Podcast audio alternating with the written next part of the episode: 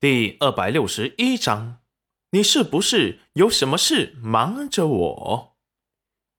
齐云染一直回到房间，还是沉默的。裴元君见状，有些不忍心。娘子，别担心，没事儿。齐云染突然甩开裴元君的手：“你是不是有什么事瞒着我？”裴元君看着他微红的眸子。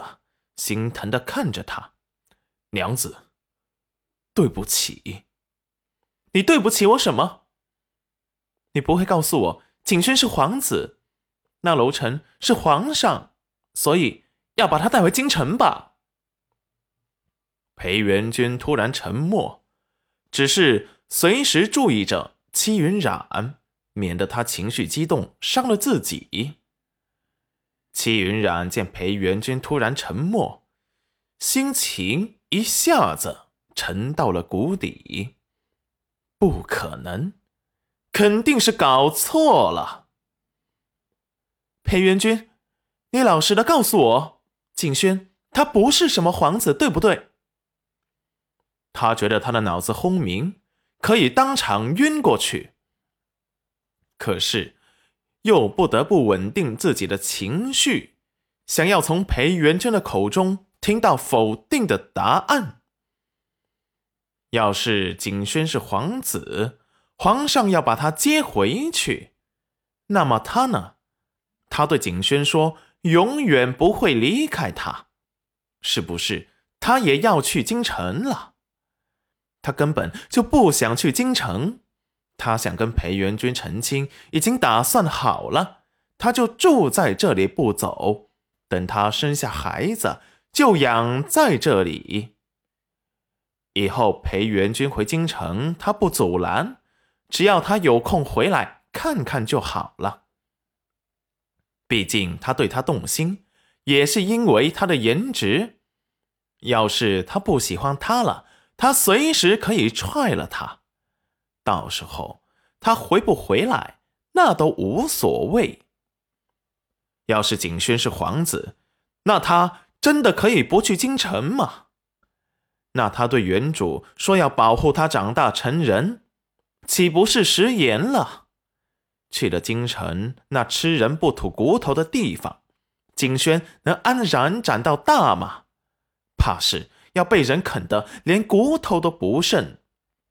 心底彻底掉进了寒潭，冷得他直打哆嗦。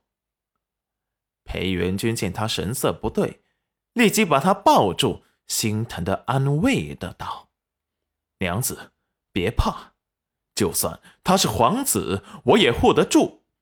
你不想去京城，就不去。我带他回去，好不好？”裴元君，你给我滚！你怎么不告诉我？早告诉我，我就可以。娘子，你逃不掉的。要是告诉你了，你就可以带着景轩走到哪去。你有问过景轩，他想认皇上吗？他想过什么样的生活吗？你没有问过，你怎么知道他不想回京城？毕竟他母亲可是因他而被人看不起的。他最大的心愿就是出人头地。让那些曾经看不起他的人对他高攀不起。戚云染突然不说话了，因为最后这句话是他交给景轩的。就在此时，外面的石安催促的说道：“公子，娄公子，请人来催你过去。”告诉来的人，我立即就过去。裴元君把戚云染轻轻的推开，用指腹擦了擦她的眼泪。娘子，别哭了，我心疼。不会有事的，我会护着你们的，你别怕。我先去皇上那里看看，也许皇上只是想认景轩，并不是想带他回去呢。戚云染这才抬头看着裴元君。像是抓到了救命稻草，真的。眼神渴望的看着他。裴元君心底闪过酸涩。要是可以，他不想娘子再受一丁点委屈，现在就带着娘子和景轩远走他乡。可是他还没有查出来前世是谁在背后想要掌控他们的命运，也还没有找到伤害娘子的凶手。齐玉露背后和裴母背后的人，他都没有揪出来报仇，他还不能走。娘子，你相信我，不会有事的，我会保护好你们娘俩的。